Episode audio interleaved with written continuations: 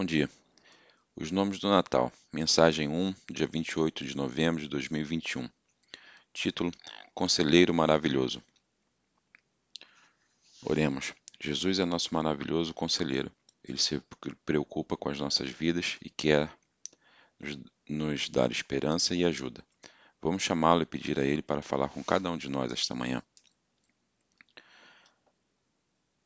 Introdução. Começamos hoje uma nova série chamada Os Nomes do Natal.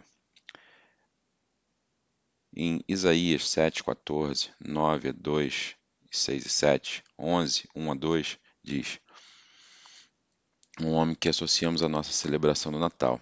Na América, é o, é o Papai Noel. Ele e outros nomes ao redor do mundo, nos Países Baixos, ele é chamado de Santa Claus. Em holandês é São Nicolas, que foi um bispo do século IV que ajudou outros, dando sua esperança para ajudar as crianças, sua herança para ajudar as crianças. Ele chegava de barco na Espanha, dia 5 de dezembro, para deixar algumas guloseimas para as crianças em seus sapatos. Mais importante do que qualquer um dos nomes do Papai Noel são os nomes do nosso Salvador, o Messias. Quase 800, antes, 800 anos antes do nascimento de Jesus, a Síria marchava para conquistar Israel, e o profeta Isaías ofereceu uma esperança ao rei Zarrás sobre um rei que viria. Então, em Isaías 9, 2, é, 6 e 7 diz: As pessoas que caminham na escuridão verão um gran, uma grande luz. Para aqueles que vivem em uma terra de escuridão profunda, uma luz brilhará. Para uma criança nascer, para nós, um filho será dado a nós. O governo vai descansar sobre os ombros dele. Ele será chamado de maravilhoso conselheiro, poderoso Deus, Pai eterno, príncipe da paz. O seu governo e sua paz nunca acabarão. Ele governará com justiça, e a justiça do trono do seu ancestral Davi por toda a eternidade. O compromisso apaixonado do Senhor dos Exércitos do céu fará isso acontecer. Um filho nascido para ser rei na linha de Davi suportaria título, o título de conselheiro maravilhoso, poderoso Deus, Pai eterno e príncipe da paz. Seu propósito não era restabelecer reinos terrenos de Judá ou Israel, mas em vez disso estabelecer o reino de Deus na terra. Mateus 4,17. Jesus cumpriria a profecia em seu nascimento naquele primeiro Natal em Belém. Seria o cumprimento completo da profecia de Isaías e ocorreria em sua segunda vinda. Cada um dos nomes de, do Messias ou título mostra um aspecto do caráter é, do nosso é, da característica de nosso Salvador. O primeiro título do Messias, o título da mensagem de hoje, que é Conselheiro Maravilhoso, Dizemos que a palavra maravilhosa significa é, incompreensível. Refere-se a algo ou alguém milagroso, extraordinário, surpreendente, que causa um intenso espanto nas pessoas. Jesus demonstrou sua, sua maravilhosa natureza quando ele estava na terra. Ele nasceu de uma virgem, possuía o poder de curar. Um povo é, era espantado com seus ensinamentos, viveu uma vida sem pecado e foi ressuscitado dos mortos. Conselheiro é uma pessoa que enxerga certas ações ou pensamentos baseado em conselhos sábios.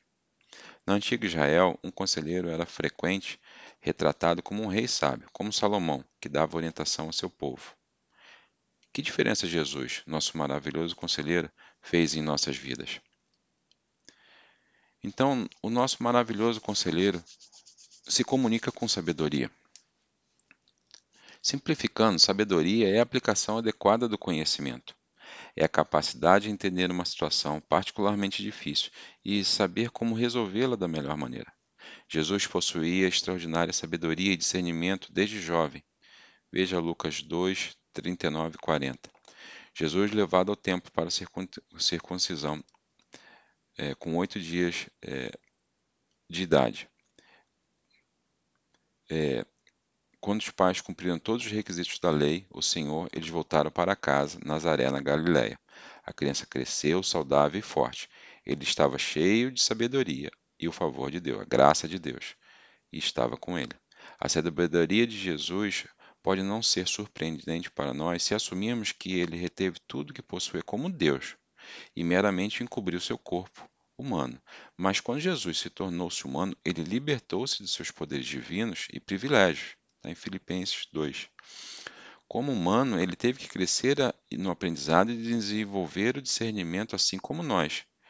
Mas quando jovem, ele exibiu uma visão surpreendente avançada, surpreendentemente avançada. Lucas 2, 45, 47 diz: Aos 12 anos, Jesus foi para Jerusalém para a Páscoa. Quando não conseguiram encontrá-lo, depois de ter saído, eles voltaram para Jerusalém para procurá-lo lá. Três dias depois, ele finalmente descobriu, descobriram ele no templo, sentado entre os professores religiosos, ouvindo e fazendo perguntas. Todos que ouviram eles ficaram espantados com sua compreensão e suas respostas.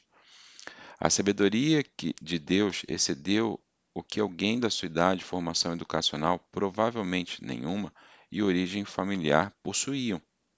Mateus 13, 5, 4, 5, 6 diz: Ele voltou para Nazaré, sua cidade natal. Quando ele ensinou lá na sinagoga, todos ficaram espantados e disseram: Onde ele obteve essa sabedoria e o poder de fazer milagres?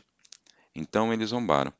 Ele é apenas o filho do carpinteiro, e sabemos que Maria, mãe dele, seus irmãos Tiago, José, Simão e Judas, todos seus irmãos, vivem aqui entre nós. Onde ele aprende todas essas coisas?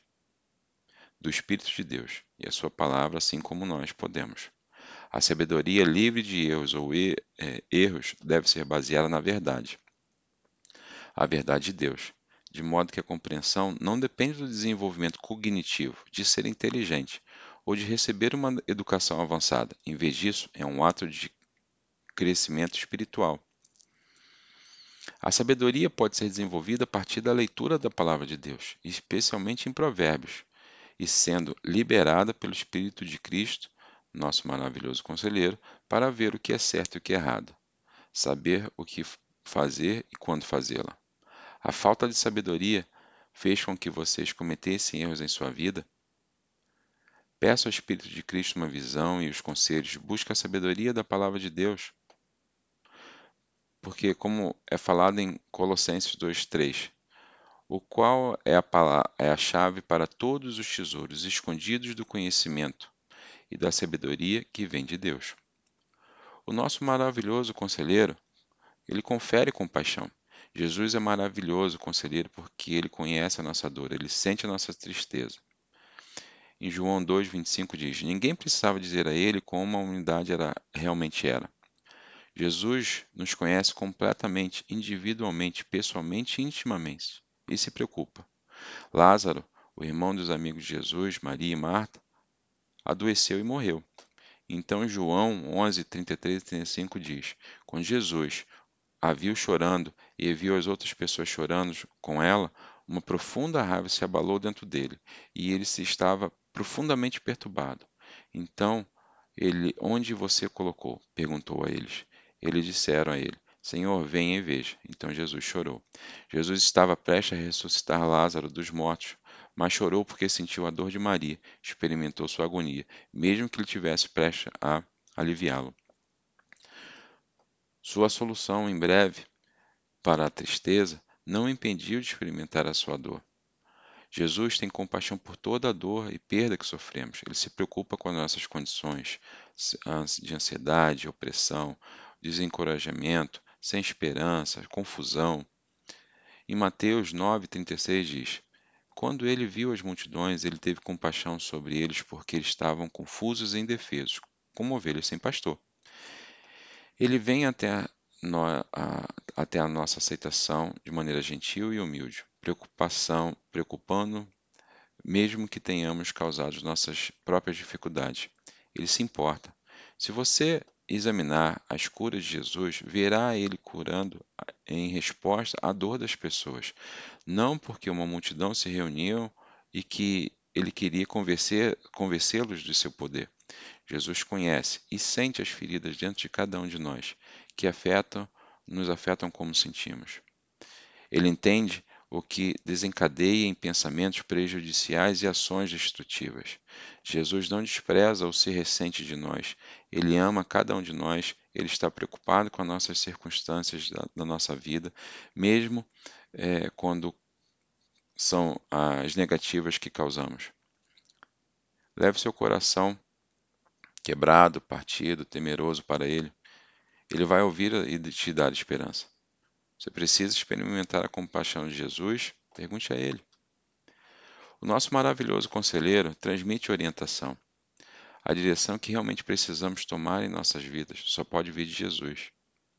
João 8,12 diz: Jesus falou com o povo mais uma vez: Eu sou a luz do mundo. Se você me seguir, você não terá que andar na escuridão, porque você terá a luz que leva à vida.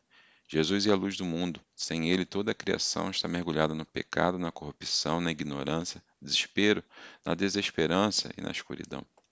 Se seguirmos pela fé, nossa vida se ilumina pela verdade quando nascemos de novo. Recebemos a vida eterna é, em um lar prometido no céu. Mas assim Jesus também ilumina nossa vida cotidiana deste mundo, dando-nos olhos espirituais para discernir em nosso entorno. Sem a orientação do nosso conselheiro maravilhoso, seguiremos nossos propósitos, instintos e ideias que muitas vezes são míopes e egocêntricos. Precisamos da orientação do nosso Salvador, que nos criou, nos conhece plenamente e quer apenas o que realmente é melhor para nós. Só precisamos pedir. Ele nos dará em resposta às nossas orações através da Sua palavra ou diretamente através de, das impressões do Seu Espírito Santo. Salmo 32, 8 diz: Ó Senhor, é, o Senhor diz: Eu vou guiá-lo pelo melhor caminho para a sua vida, eu vou aconselhá-lo e cuidar de você. O nosso ma maravilhoso conselheiro faz a diferença em nossas vidas, comunicando sabedoria, conferindo compaixão e transmitindo orientação. Basta perguntar.